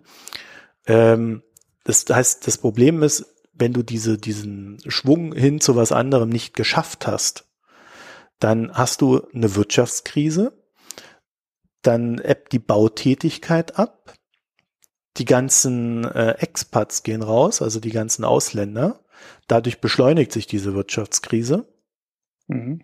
Du musst Geld reinpumpen, um die Leute ruhig zu stellen. Das heißt, du erhöhst die Ausgaben, mhm. statt sie zu senken. Ja, und dann äh, kommen halt die Ratingagenturen und besorgen dir den Rest. Also die, die Lage, also Oman ist jetzt das Land, was so am meisten auf der Kippe steht momentan. Die anderen haben noch einen Haufen äh, ja, Möglichkeiten. Also die Vereinigten Emirate zum Beispiel, die pumpen für 12 Dollar das Zeugs raus, müssten es aber für 67 Dollar verkaufen, damit sie sich finanzieren können. Mhm. Und dann gibt's so geile Zahlen, wie dass die ihr, ihr, ihr Budget, ihr nationales, das haben die äh, in den letzten 15 Jahren vervierfacht. Boah. Ja. Also die haben richtig, die haben sich's richtig gut gehen lassen, könnte man sagen haben das Geld wirklich verteilt, ja, wohin auch immer. Also ob da wirklich alle Menschen da profitiert haben, äh, lassen wir es mal dahingestellt. Aber sie haben keine neuen Industrien damit geschaffen. Mhm. Ja, das so, ist jetzt, genau, ja. Ja, und jetzt stehen die halt da. Und die OPEC funktioniert genau deswegen nicht mehr als Kartell. Weil die alle ihre Ausgaben haben, diese Ausgaben decken müssen. Und wenn die jetzt noch anfangen würden, den Öl, also die, die Ölproduktion zu senken, würden die Umsätze im Öl zurückgehen, auch wenn der Preis hochgeht, der fängt das erstmal nicht auf und dieses erstmal ist das Problem. Äh, würde der zurückgehen mhm. und dann hätten sie erstmal weniger Einnahmen. Mhm. Das heißt, sie hätten noch mehr Schulden. Mhm. Und diese Schwelle kriegen die aus, aus, aus diesem ganzen Druck heraus, äh, sozialer wie auch äh, äh sicherheitstechnischer Druck, kriegen die momentan nicht aufgelöst. Ja. Ja, und die Frage ist, ob die, Ö, ob die OPEC überhaupt wieder funktionieren kann unter diesen Bedingungen. Also du hast es vorhin schon richtig gesagt. Ich habe vorhin noch gesagt, aber ja, sie könnte schon wieder funktionieren, wenn diese Probleme dort behoben werden. Ja, naja, aber wie willst du das machen? Also weiß ich auch nicht. Die vermuten, ja. Also die Gefahr ist halt, die ganzen Länder werden ja auch nur durchs Geld zusammengehalten. Und durch die äh, Spendabilität der ähm, des Staats, der das Geld dann verteilt an die Prinzen und Königsfamilien und da teilweise auch ziemlich weit in die Bevölkerung runter. Und wenn der Geldfluss versiegt, dann äh, ja, dann weiß man nicht, was aus den Ländern wird. Das ist ja oft einfach nur ähm, Schweigegeld, um das mal ganz platt zu sagen. Naja, es gibt äh, eine Strategie, die sie noch machen könnten und ähm, das traut man sich fast gar nicht auszusprechen. Aber äh, eine der historisch betrachtet äh, wahrscheinlichsten Strategien ist, dass sie Krieg ums Öl führen. Dass sie einfach ihre Ölreserven ausweiten. Mhm. Ja, gut. Dann hast du aber die Bevölkerung trotzdem noch. Dann hast du ja noch viel mehr Gefahr, so, so einen eben landesinternen bürgerkriegsartigen Zustand zu bekommen. Also ich meine jetzt äh, guck dir die Bevölkerung dann im Katar an und die, ja, ähm, das ja, sie müssen ja nicht unverhängt und so, ne? Und ja. dann hast du das in einem Land. Ich weiß nicht, ob das irgendwas besser macht. Ja, du kannst ja mal, kannst ja mal in jedem angucken, wie beschissen es denen da geht. Ja, ja, gut, das ist ja, genau. Das die, die können sich gerade aussuchen, ob sie, ob sie verdursten oder ob sie das Cholera verseuchte Wasser trinken. Ja. das, das ist dann die Auswahl. Also da ist wirklich äh, Pest oder Cholera die Frage. Ähm, nee, du, äh, die haben natürlich alle so ihre Feindbilder, ne? Also so, da gibt's halt diesen, diesen arabischen Block, äh, der gegen den Iran ist äh, und dann die, den, die Iraner, die da gegen die anderen sind. Also da, da ist schon eine gewisse Wahrscheinlichkeit drin, dass das Ganze eskaliert. Hm. Oh, ich weiß es nicht, aber die haben da tatsächlich in der OPEC ein Problem aufzulösen. Es ist auch bezeichnend, dass mit Venezuela ja gerade ein OPEC-Staat so richtig Probleme hat. Und einer der Gründe, wenn du, wenn du da mal reinschaust, warum äh, es dort diese Probleme gibt, ist, dass Maduro sich dafür entschieden hat, äh, er bedient seine Schulden. Mhm. Also statt einen Staatsbankrott hinzulegen und den Leuten was zu fressen zu geben, sagt er, nein, ich bediene meine Schulden, weil ich habe Angst, dass mir dann äh, das Öl weggepfändet wird. Mhm. Ja, da, ich kenne da auch nicht die Strukturierung der einzelnen Kredite. Äh, das deutet jedenfalls darauf hin, dass äh, manche Ölfelder halt damit verbunden sind. Aber äh, das ist dann halt so eine, so eine Konstruktion, wo, wo, an der du siehst, dass sie sich da echt mit dem Teufel verbündet haben. Hm. Ja, ich will auch nicht wissen, was die Russen, die ja noch als einzige Kredite nach Venezuela geben, was die sich als Sicherheiten haben geben lassen. Ja, eine Zeit lang waren es die Chinesen, die ähm, ja. ja. die Kredite vergeben haben. Und wenn man die Deals von China mit Afrika kennt, wo, wo China ja auch ähm, einer der wahrscheinlich der größte ausländische Investor ist, also wahrscheinlich viel größer als Europa und die USA. Und da werden halt auch immer, da werden halt immer die Sachen abgesichert. Also wenn die eine Eisenbahnstrecke durchs Land finanzieren, die Chinesen, dann führt die halt von irgendwelchen großen Rohstoffvorkommen an die Küste. So, das ist ein ganz klarer Deal. Und das gleiche gilt bei Autobahnen und ähnlichem. Das machen die nicht alles zum Spaß, sondern das geht immer um die Erschließung von Rohstoffen. Und da werden die garantiert diese Rohstoffe als Sicherheit hinter den Inf äh, Infrastrukturinvestitionen haben. Und äh, das werden die Russen in Venezuela wahrscheinlich sehr, sehr ähnlich machen. Wenn wenn ja so mhm. doof, kann man gar nicht sein, dass man dann nicht so macht, weil die stehen halt auch total im Rücken zur Wand. Goldman Sachs hat doch da auch irgendwelche alten Kredite aufgekauft von Venezuela für 30 Prozent des Nennwerts oder sowas. Also 70 Prozent unter Paar. Da hat Goldman Sachs bin mir jetzt gar nicht hundertprozentig sicher, ob es Goldman Sachs war, aber das ist eigentlich so ein klassischer Goldman Sachs-Stil. Da haben die auch ein bisschen äh, öffentlichen Ärger für bekommen, weil sie ja weiterhin den Diktator darüber stützen würden. Aber das zeigt halt ähm, nur zur Verdeutlichung, wie Venezuela mit dem Rücken an der Wand steht. Also die können im äh, Verhältnis mit Russland keinen guten Deal ausgehandelt haben. Da ist Russland der starke der starke Part am Verhandlungstisch und die werden da irgendwelche Sicherheiten haben. Das klingt schon sehr plausibel, dass den Teile der Ölquellen wegbrechen, wenn die ihre Kredite nicht mehr bedienen. Ja, also wenn wir jetzt so schön über Venezuela reden, da kurz noch ein paar Zahlen, weil die hatte ich heute auch noch ausgegraben. Ähm, die haben 10 Milliarden Reserve, 3 Milliarden sind dieses Jahr fällig. Nee, 5 Milliarden sind dieses Jahr fällig und 3 Milliarden haben sie aber nur als Cash. Mhm. Das heißt, äh, die 7 Milliarden äh, Differenz zwischen den drei und den zehn. Äh, die sind gegebenenfalls etwas langfristiger und die kriegen sie nur mit Abschlägen. Da ist dann auch immer die Frage, wie schnell sie da an ihr Geld kommen. Mhm. Ja, die haben diese Anleihen, das war ja auch diese Staatsanleihen, haben die ja an ihre staatliche Ölgesellschaft verkauft, weil es sonst keinen Käufer mehr gab. Und äh, aus dieser staatlichen Ölgesellschaft hat Goldman Sachs dann die Staatsanleihen rausgekauft. Also das sind auch schon Deals, wo du merkst, äh, das sind auch nur noch Tricks, da wird nur noch getrickst. Ähm, naja, aber. Ja, es klingt so, als ob die bald, äh, als ob da bald die Lichter ausgehen. Ähm, ja, naja, lassen wir es. Also äh, da, ich finde, ich finde diese Situation immer wieder interessant zu betrachten, deswegen kommen wir da auch immer wieder drauf, äh, auch wenn das dann teilweise nur Details sind, die sich da so als Neuigkeit ergeben.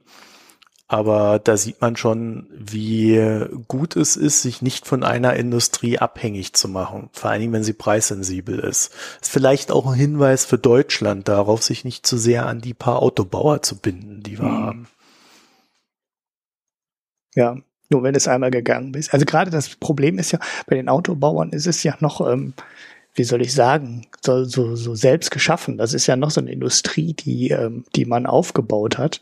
Ich habe das Gefühl, dass man sich auf Rohstoffvorräten noch viel leichter ausruht, indem man halt sagt, die sind dann da und es sprudelt ja das Öl und dann sprudelt auch das Geld und das kann man alles ähm, ausgeben und sich eigentlich keiner Gedanken darüber macht, ja, äh, man muss halt nicht irgendwie besser sein. Man steht nicht wirklich in einem Wettbewerb, so solange ähm, kein neuer Anbieter auf dem Markt ist, sondern man fördert das ja. Zeug, der Preis, der schwankt so ein bisschen und man wird es los. Und dann ist man irgendwie, habe ich das Gefühl, die ganzen Länder geben das Geld, was sie an der Stelle einnehmen, nicht vernünftig aus. Also ich nehme ein Land raus, das ist Norwegen. Das parken nämlich das ganze Geld in so einem riesen ähm, Vermögensverwaltungsfonds äh, und schüttet nur relativ kleine Teile an die Bevölkerung aus. Die haben ja, wie viel verwalten die inzwischen? Hast du die Summe im Kopf? 100 Milliarden, 150 Milliarden? Das ist auf jeden Fall ein, ein großes Ding, dieser norwegische Staatsfonds. Und da packen die ihre Anleihen, äh, ihre Öleinnahmen oder einen großen Teil der Öleinnahmen rein und äh, legen das Geld dann an den internationalen äh, Aktienmärkten an und kaufen sich halt überall Anteile ähm, an anderen Firmen, die andere Sachen machen, streuen dadurch ihr Vermögen auch ganz gut. Aber ähm, bei anderen Ländern sehe ich das nicht. Ne? Also da frage ich mich immer, warum machen die das nicht? Also entweder lege ich das Geld irgendwie vernünftig an und gebe das nicht einfach alles aus, oder ich investiere halt in irgendwelche sinnvollen Sachen. Also zum Beispiel in Saudi-Arabien, in den ganzen Golfstaaten ist mir völlig unklar, warum es da, äh, warum die nicht mehr mit Aluminium machen. Das ist ein super energieintensives Geschäft und die haben das Öl da und äh, das ist auf einer Haustüre, da muss man doch was mit machen, statt das Zeug einfach immer nur in Schiff und Pipelines zu packen und äh, an den äh, Bestbietenden zu vertickern. Da kann man doch hast Industrien drum aufbauen. Du, ja, hast du eben bei Norwegen gesagt, dass das irgendwie Millionen sind? Äh, wenn ich das gesagt habe, ist auf jeden Fall falsch. Ich meinte schon Milliarden. Ähm, also ich kann dir die Zahl sagen. Es ja. sind 840 Milliarden Euro. Oh, das ist ja noch mal, 31. März. Noch mal viel also mehr, als ich im Kopf hatte. Das ist eine ordentliche Summe. Mit den 150 ja. Milliarden so. Und die parken halt das Geld da. Das ist, äh, das ist auch sehr, sehr klug. Aber bei manchen Ländern fragen, denkst du nicht, warum machen die das nicht? Warum geben, was machen die mit Hier, weil es halt schön ist, wenn du dir fünf äh, Ferraris Ja. und alle einfach. Neffen und, und Onkels und so weiter kriegen auch einen, ne? ja. Naja, das ist ja vielleicht der Unterschied. Wenn du da so eine Familie hocken hast mit äh, 40 Söhnen, wie in Saudi-Arabien, äh, da der ehemalige Herrscher, der dann irgendwann gestorben ist, ich weiß nicht, wie es beim aktuellen ist, aber der, die haben ja da irgendwie 40 Kinder da hocken gehabt. Ja. So, und dann haben die alle wieder Kinder und Frauen und äh, dann sind die alle verwandt und verschwägert und dann die sitzen da, was weiß ich, wie viele Leute und sagen, oh, ich möchte aber schon, dass es uns gut geht. Wir sind ja. doch Könige. Ja, was denkst du, was die machen? Ja, die ja. Äh, holen sich halt die Kohle. In Norwegen hast du dann so eine Demokratie, wo dann irgendwie ans Volk gedacht werden muss und äh, dann scheinbar auch noch ein paar äh, langfristige Ambitionen. Also das, das ist halt ganz andere Rahmenbedingungen. Mhm. Ja, wenn ich auf so einer Ölquelle hocken würde, würde es mir auch gut gehen lassen. Ich gebe das zu. würde ich, würd ich mir auch nichts äh, Programmieren beibringen, sondern ja. naja, okay, äh, machen wir das Thema dicht und leiten doch zum gesellschaftlichen Teil über. Ich habe, ich gestehe es, keine Picks. Du hast keine Picks, nein, Pick habe hab ich keine natürlich Picks. auch nicht. Ich habe ein Buch gelesen, was so ganz okay war, aber was ich jetzt nicht hier explizit empfehlen würde. Ja. Nö, einen Pick habe ich auch nicht. Also ich bin ja kaum dazu gekommen, im halbwegs Urlaub dich irgendwie mal mit sinnvollen Dingen zu beschäftigen. Genau, ja. halbwegs äh, auf dem Laufenden zu bleiben. Na gut, ich habe vielleicht noch einen Pick. Äh, ich habe äh, in der Foreign Times mit der Silke Tempel über Frankreich geredet, äh, fand das ganz gut, weil momentan ist ja dieses Ding, dass irgendwie die Medien gerade sagen, Macron, der ist ja doch nicht so gut, wie wir ursprünglich dachten. Europa hat er auch noch nicht gerettet, jetzt macht er auch noch Reform. Ganz schlimm. Und ich glaube, äh, wir haben da so ein bisschen positives Gegenbild entworfen. Ja. Ja, die Folge habe ich auch gehört, die ist gut. Gute Gesprächspartnerin, guter Einblick in Frankreich und das, was Macron dann vorhat.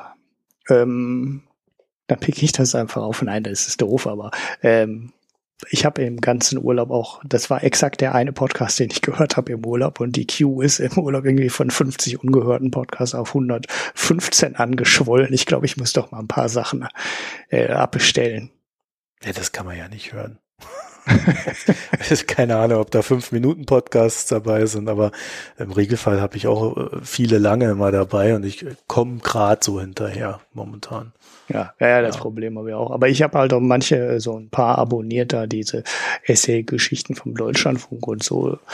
Da kommt halt das Abo rein, aber ich höre dann vielleicht so jede fünfte Folge, so nach dem Titel und manchmal kurz angehört gibt ja immer noch nichts richtig Schönes, um Podcasts äh, zu sortieren und so Highlights zu finden. hab mal ein paar Mal dieses äh, FIT getippt und Schoon als Sharing-App dazu. Gibt wieder so ein paar andere Ansätze, ähm, andere, wo du so ein Podcast Social Network quasi baust, wo du dir gegenseitig Sachen empfehlen kannst. Aber es nützt halt auch nicht wirklich was, wenn es keiner benutzt. Ne? Bei FIT habe ich irgendwie gelesen, die haben sich gerade über den 800. Account gefreut. Und dann weißt du natürlich auch, warum da kaum was an Empfehlungen kommt, weil wenn da nur 800 Leute angemeldet sind, äh, das ist halt zu wenig, um dann da gute Sachen drüber zu finden. Da bräuchte es halt schon wahrscheinlich irgendwie so 5000 oder 10.000, die dann aktiv ihre Podcasts und Empfehlungen darüber scheren. 800 Leute, ja, das ist wirklich nicht sehr viel. Ja, und dann melden sich halt welche an und nutzen es nie. Das muss ja auch so wie ich, dazu ja. sehen. Genau. Also ich nutze es jetzt. Ich habe auch von den äh, Weggehörten, die ich jetzt hier zu Hause wieder weggehört habe, schon wieder zwei empfohlen. Oder einen zumindest. Ähm, aber äh, ja, ich weiß gar nicht, ob mir da überhaupt irgendjemand folgt und die Empfehlungen da abonniert hat. Siehst du denn das nicht? Ich glaube nicht, nein. Ah. Naja, dann, äh, dann macht, dann ist ja auch kein Anreiz da. Ja gut, das ist ja für mich egal. Ich, ich, ich share da irgendeine Folge drüber und äh, mir ist ja im Endeffekt egal, ob das zwei Leute benutzen oder 20. Ich hatte ja auch gehofft, äh, dass mir jemand anders seine Empfehlung schickt. Das äh, wäre für mich auch schon mal hilfreich, ne? wenn du so ein, weiß ich nicht, irgendjemand hast, der äh, 20 Wissenschaftspodcasts abonniert hat Ne, und dann ähm, mhm. halt wirklich so die Besten da rauspickt. Ne, sagt so, das oder was, was ich vielleicht noch mal machen werde bei Feed wäre so ein mein Podcast der Woche Feed. Ne, also wo ich wirklich nur einen einzigen Podcast pro Woche picke, den ich dann sage, so das war mein Lieblingspodcast, den ich in der letzten Woche gehört habe, wo ich dann am Freitag sagen wir einen reinwerfe. Und wenn das ein paar andere Leute machen würden, dann könnte man könnte ich, würde dann auch ein paar von diesen Full-Feeds halt rauswerfen und gar nicht mehr selber reinschauen. Ne, dann gehst du halt von 20 Feeds auf 10 und nimmst dann halt noch so fünf persönliche Empfehlungsfeeds ähm, dazu, wo du weißt, okay, der empfiehlt mir einen aus dem Bereich, der empfiehlt mir einen aus dem Bereich. Aber ist halt nicht da, das nutzt im Moment noch keiner. Ich mache trotzdem noch ein bisschen Werbung dafür, aber ähm, im Moment ist es noch relativ, relativ nutzloses Ding. Naja, gut. Dann haben wir die Nutzlosigkeit dessen jetzt auch mal wieder festgestellt. Hast du jetzt irgendwie nicht wirklich Werbung dafür gemacht, wenn ich das mal so anmerken darf. Ja, nee, wenn alle unsere Hörer mal mitmachen will, mir wird ja schon einer reichen, der mir mal seinen Feed mitteilt, den ich dann mal abonnieren kann. Sofort wäre, ne, im Moment gebe ich nur meine Empfehlung rein und weiß nicht, ob jemand meinen Feed abonniert hat. Da weiß ich im Moment, äh, aber habe ich selber keinen Feed abonniert und erstelle nur einen, von dem ich aber nicht weiß, ob ihn jemand nutzt. Also im Moment weiß ich, äh, ist es für mich halt relativ nutzlos. Ich hätte mal gerne einen, den ich abonnieren könnte. Ja. Ja, es ist sehr bedauerlich. ah, naja, schön. Okay. Naja, dann kommen wir mal zu dem äußerst beliebten Teil unserer Sendung, dem Bier. Ich habe getrunken, ist eigentlich schon eine Weile her. Ich habe das jetzt nur rausgesucht, weil ich kein Bier getrunken habe.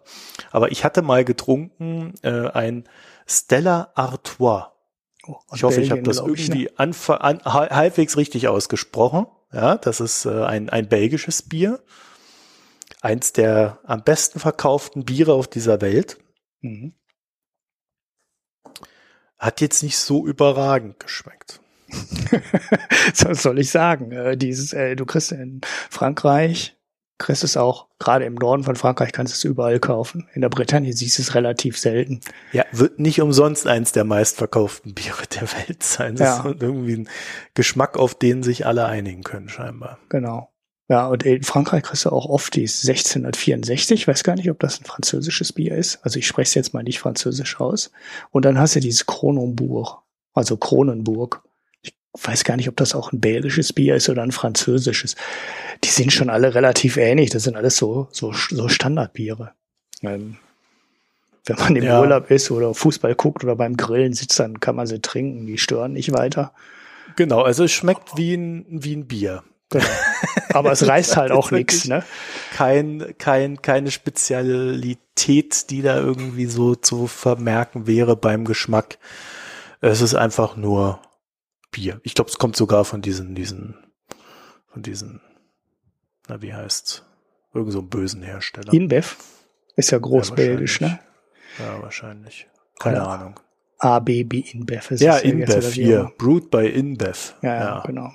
Ja, naja. Da ist ja also ich, ich würde niemandem empfehlen, dieses Bier zu kaufen. Kauft genau. euch was anderes, wenn es was anderes gibt.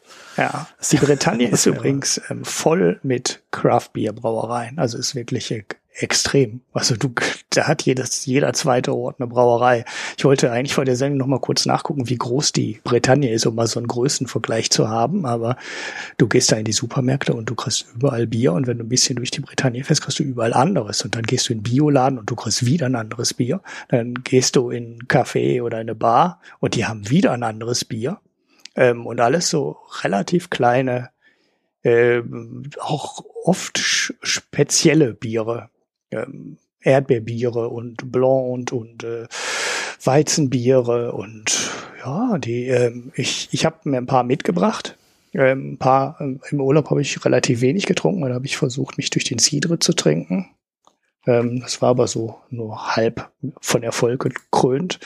Und das habe ich die meisten Biere, die ich dann gekauft habe, wieder mit nach Hause genommen. Aber jetzt habe ich einen guten Vorrat für die nächsten Sendungen. Äh, das wird jetzt unproblematisch. Ja. Aber ich fange heute mit einem relativ normalen Bier an. Ja, was hast du denn getrunken jetzt? Ja, ich habe ja, wie gesagt, nur zwei getrunken und eins habe ich dann hier zu Hause getrunken. Also hier zu Hause habe ich getrunken, ähm, leider auch so ein eher so ein Standardbier, so wie du das getrunken hast, äh, von der äh, Brasserie Liché. Ein Pilz. Was? Ein helles. Was und hast du getrunken? Du hast Licher getrunken. Also ein Liché. Und ich würde mal sagen, ey, so wie deins, weißt du, so ein Standardbier kann man trinken, wenn man in der Wetterau Fußball guckt oder grillt, aber muss man auch nicht für äh, ähm, nach Hessen fahren. Echt, du hast einen Licher gekauft? Ja, ich habe einen Licher gekauft. Musste mal wissen, ob äh, die Lobeshymnen auf Twitter der Realität standhalten. Und ja, mit was soll ich es vergleichen? Mich hat's jetzt persönlich so am ehesten von den Fernsehbieren an äh, Feldins erinnert. Aber die sind auch alle so ähnlich, da mache ich mir ehrlich gesagt keine Birne drüber. Das ist, wie gesagt, ein Bier. Wenn man da wohnt, kauft man das, äh, man trinkt das mit seinen Kumpels. Ähm, das kann man zum Grillen da hinstellen, wenn es kalt ist ist, ist ein Bier. Ist mehr was für die Provinz. Naja, Nein, ist okay. nicht was für die Provinz. Ist ein völlig okayes Bier, aber ist halt nichts, äh, was man jetzt irgendwie quer durch Deutschland fahren müsste. Ich meine, das wäre auch ein aber Urteil. Du bist ja nach Frankreich dafür gefahren. Ja, ich, nee, das Licher habe ich natürlich hier gekauft. so, und, dachte, dachte, nein, das, das habe ich hier gekauft. Und die französischen Biere, die stelle ich dann mal der Reihe nach vor. Die hatten übrigens auch ein schönes Erdbeerbier. Ähm, mit Ach ja, hat das diesmal nach Erdbeere geschmeckt? Ja, das hat mehr, deutlich mehr nach Erdbeere geschmeckt als das, was ich hier getrunken, ähm, was ich dir mal mitgebracht habe. Mit äh, Erdbeeren aus Plugastel in der Nähe von Brest. Die waren da sehr stolz drauf. Steht alles auf dem Etikett drauf. Äh, ja. Ich glaube, ich glaube, das steht da drauf, weil kein Mensch eine Ahnung hat, ob die Erdbeeren nun besser sind als die, die anderen. Die Bretonen behaupten nicht. das einfach, weißt du, das ist doch total ja, egal. Die sind sowieso auf alles stolz, was die selber machen. Ne? Die, die, die äh, sind ja auch noch so ein bisschen mit so einer Free äh, Brittany Nummer da dran. Ähm, nachdem die Franzosen denen die eigene Sprache verboten haben und so, gibt's da halt so ein, so ein, so ein Backslash, wo die auch so, so eine ja, äh, so eine Art Unabhängigkeitsbestrebung haben, aber ähm, sehr äh, überall Separatisten. Ja, also da, da auf den Straßenschildern, auf den großen steht dann, ähm, also die, die Namen der Orte sind alle in zwei Sprachen, ne? also Französisch und Bretonisch. Nachdem Bretonisch halt relativ lange verboten war, komplett verboten war, auch in der Schule nicht unterrichtet werden durfte und so, da musste das alles äh, privat erfolgen und inzwischen dürfen sie wieder bretonischsprachige Schulen aufmachen. Es es gibt, glaube ich, an den französischen staatlichen Schulen gibt es weiterhin kein Bretonisch. Es ist aber nicht mehr verboten. Ähm, es gibt einen Radiosender, der ein paar Stunden am Tag auf Bretonisch sendet. Im Fernsehen weiß ich es ehrlich gesagt nicht. Es gibt Zeitungen, zumindest eine Wochenzeitung, die auf Bretonisch erscheint. Internetauftritte sowieso. Ich meine, das ist ja jetzt alles auch nicht mehr zu verbieten, dadurch, dass jeder selber Publisher werden kann. Und ähm, es ist aber anders als in Südtirol. In Südtirol ist das ja alles schon staatlich ähm, abgesegnet. Das heißt, es ist ja auch autonome Provinz Südtirol und die haben ja extrem weite Unabhängigkeitsrechte in Südtirol. Aber da gibt's durchaus ähm, Bestrebungen in der Bretagne, so einen ähnlichen Weg zu gehen. Auf Korsika haben sie das ja auch. Und unten im Baskenland sowieso. Im Baskenland war es ja richtig schlimm mit den Terroristen. Das Na, solange die in der EU bleiben, ist ja alles gut. Ja. solange die den Euro behalten, wird alles gut. okay, gut. Dann würde ich sagen, dann beenden wir die Sommerbeendungsfolge. das heißt, ist der Sommer jetzt schon beendet? Mach mir keine Angst. Hat der denn jemals angefangen? Ich habe hier nur. Äh, Gewitter Schwüle. haben wir ohne Ende. Das ist immer ja, deutsches genau. Gewitter deutsches. haben wir ohne Ende. Ja. Wir haben sehr viel Schwüle, wir haben sehr viel Wolken und gelegentlich guckt mal die Sonne heraus. Ja. Und ja, das nennt sich dann Sommer. Ja, viel mehr darf man nicht erwarten. Na gut, das war schon, war schon wirklich extrem, ne? Doppelt so hoch. Meine Oma, die 92 ist, hat gesagt, früher war das alles besser. Ja, wo die Karel hat das auch schon gesagt. Und äh, das, nee, hat sie, das hat sie von der Erderwärmung überzeugt. Ah, okay. Ja. Ja. War früher alles sanfter, nicht so ruppelig. Na, ja, die, die Energie, die in der Atmosphäre ist und die Feuchtigkeit diesen Sommer, das ist schon relativ extrem. Ja gut, das wird jetzt so bleiben. Ja. Das ist unser neues Dasein. Zu, es steht zu befürchten. Dürfen mit unserer Nase am Armageddon schnuppern. ja. also, mit diesen Worten Nein, was ich eigentlich nur sagen wollte, war, mit dieser Folge ist jetzt unsere Sommerpause beendet. Also das war ja jetzt eher noch so eine äh, Sommer, also so eine, so eine Urlaubszurückkehrfolge. Wir machen dann ja immer diese, diese traditionell äh, kurzen Sachen, arbeiten da nichts aus. Und jetzt, ab nächste Woche wird wieder gearbeitet. Genau. Da kann so. ich, da kriegt man auch die interessanten Themen wieder mit, die nicht in den Schlagzeilen sind, wenn man ein bisschen. Ja, jetzt reden ja alle nur noch über ihre komischen Sommerpausen-Gags, die sie da gerade machen. Mhm. Ja. Aber es kann nicht lange ruhig bleiben. Es ist irgendwas wird schon noch passieren. Ja, zur Not, zur Not zitieren wir Donald Trump. genau, Trump ist auch da. mit dem o mit der OPEC haben wir heute schon ein riesen mögliches Krisenfass aufgemacht. Also es ja, es war ja wirklich heute so ein bisschen Armageddon. Also so Kriegsankündigungen hm. untergebracht. Naja, mal gucken, was bei rauskommt. Also in dem Sinne, wir sind wieder da. Das heißt, also wir versuchen jetzt so äh, wieder wöchentlich zu senden. Ich werde ein bisschen unterwegs sein so die nächsten Wochen, werde aber immer mein Aufnahmezeugs mitnehmen, so dass wir dann mit gegebenenfalls schlechterer Qualität äh, die Aufnahmen machen können. Das müsst ihr uns dann nachsehen, aber ich hoffe, das ist dann auch der Sache wert. Ansonsten, äh, ihr könnt uns wie immer gerne unterstützen. Also so, wir müssen uns mal wieder was ausdenken, was wir so explizit featuren. Mhm. Es klappt immer ganz gut. Wenn ich so sage, unterstütze uns, interessiert es keine Sau. Wenn ich sage, wir hätten gern äh, 100 äh, Twitter-Follower, dann äh, kommen auf einmal lauter Twitter-Follower. Das ist vielleicht effizienter, wenn wir den Leuten sagen, was sie zu tun haben sollen. Genau, wir brauchen Facebook-Likes. ja, ja, das ist richtig gut gelaufen, als wir ja, das letzte habe ich gesehen. Das, das gab, kam ja. wirklich was. Ja, also da, äh, wir brauchen jetzt was Neues. Ja, okay, dann lass ja, uns mal was erinnere an der, Ich mal. erinnere an der Stelle mal, wenn wir irgendwann mal die 100 Euro Spenden im Monat erreichen sollten, dann ähm, ja, äh, war dein Ding offen, dass du ja Streaming hier machen möchtest. Oh ja, aber wir haben uns ja heute nicht mal getraut, den Videostream zu machen. also den internen, um uns gegenseitig zu sehen. Ich weiß nicht, ob wir das jemals mit dem ich Streaming glaub, Ich könnte dich, ich glaube, ich könnte dich, ja, das soll ja angeblich ganz einfach sein mit diesem Ding da, was du da hast, diesen Studio Link on Air. Ja. Studio Link on Air, genau.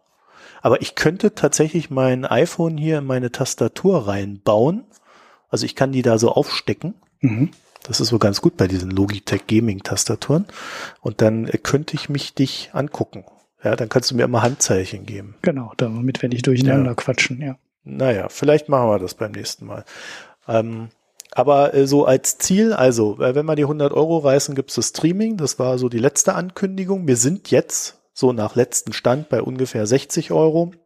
Das heißt, wenn wir da hochkommen, dann bist du dann in der Pflicht um das beizubringen oder selber zu tun. Ja. Und äh, ansonsten, wir haben ja jetzt das ganze Geld angespart. Wir können ja kurz drüber sprechen. Also unsere Hauptidee war jetzt erstmal das Geld dafür zu verwenden, unser Logo etwas äh, anschautauglicher zu machen.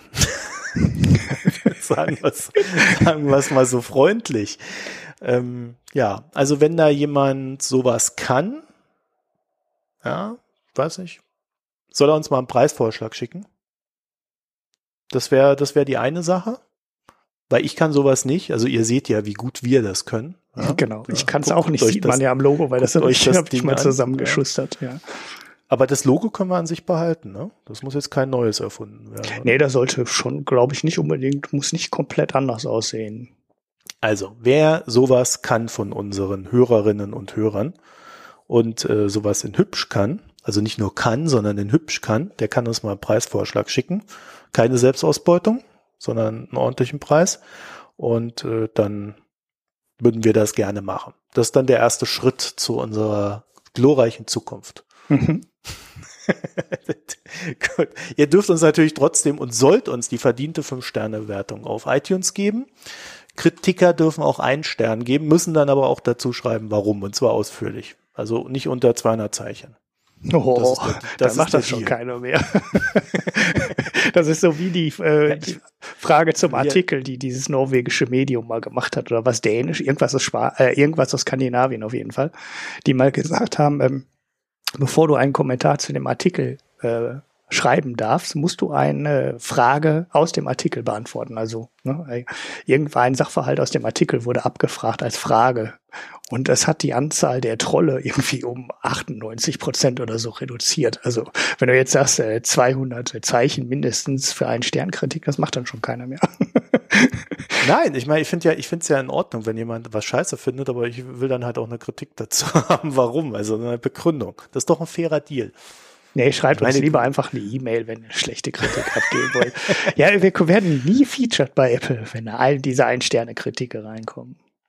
Die einfach mal uns jetzt eine Ein-Sterne-Kritik geben, um uns zu zeigen, dass sie keine 200 Zeichen schreiben. Ja. ja, also ähm, iTunes, was haben wir noch? Unsere Internetseite www.mikroökonomen.de. Guckt da drauf, diskutiert mit. Wir haben wieder viel zu wenig Diskussionen die letzten Folgen gehabt. Also mitmachen und wenn ihr dann Lust habt, könnt ihr oben auf Unterstützung klicken und dort gibt's dann Patreon, Überweisung, PayPal, was es da alles noch gibt. Außer Steady, das gibt's dort nicht, das haben wir auch, aber irgendwie baut das keiner von uns beiden ein. Vergessen das immer. Und äh, ganz neu, ganz neu. Ich habe das in meinem Urlaub gemacht, äh, in deinem Urlaub habe ich's gemacht. Ähm, ich habe dort die äh, Packstation-Adresse von mir reingeschrieben, weil ja immer wieder mal Fragen so nach Bierversand kamen. Mhm. Also dort könnt ihr mir Packstationssachen schicken. Nur bitte nicht die nächsten zwei, drei Wochen, weil dann wird das zurückgesendet. Äh, keine Ahnung, wie, wie die Packstation da. Also ich habe keine Ahnung, wie lange man da was. Das weiß ich auch nicht. Ich äh, weiß seit heute, dass es bei Hermes zwölf Tage liegt und äh, bei der Post sieben Tage. Und deshalb Tage oder Werktage? Das weiß ich nicht. Meins war auf jeden Fall schon weg. Das ist irgendwie am Mittwoch oder am Donnerstag in meinem in der ersten Woche meines Urlaubs angekommen und dann bin ich zur Post gegangen, wollte das abholen, war nicht da und äh, bei DHL, äh, bei Hermes, was war auch nicht mehr da. Ja, ja. Es ist alles so, alles so seine Probleme und Problemchen. Naja. Ja, also ich habe das mal reingetragen. Du willst dich ja um deine Packstation noch kümmern. Irgendwann ja. wirst du rausfinden, wo es bei dir eine gibt. Ja, eh, eh, gar nicht. Also hier in der Nähe ist gar keine. Ich kann das aber auch bei der Poststation offensichtlich lagern lassen. Das wollte ich mir aber noch, da muss ich mir das Kleingedruckte noch mal angucken. Also da, wo ich auch meine Pakete abgebe, kann man das ja. wohl auch lagern lassen. Ja, das stimmt. Das ist dann nur halt nicht rund um die Uhr und automatisch und mit App oder Code oder irgendwas, nee, sondern du musst halt dann dahin laufen. interagieren. Ja, ganz ja. schlimme Sache.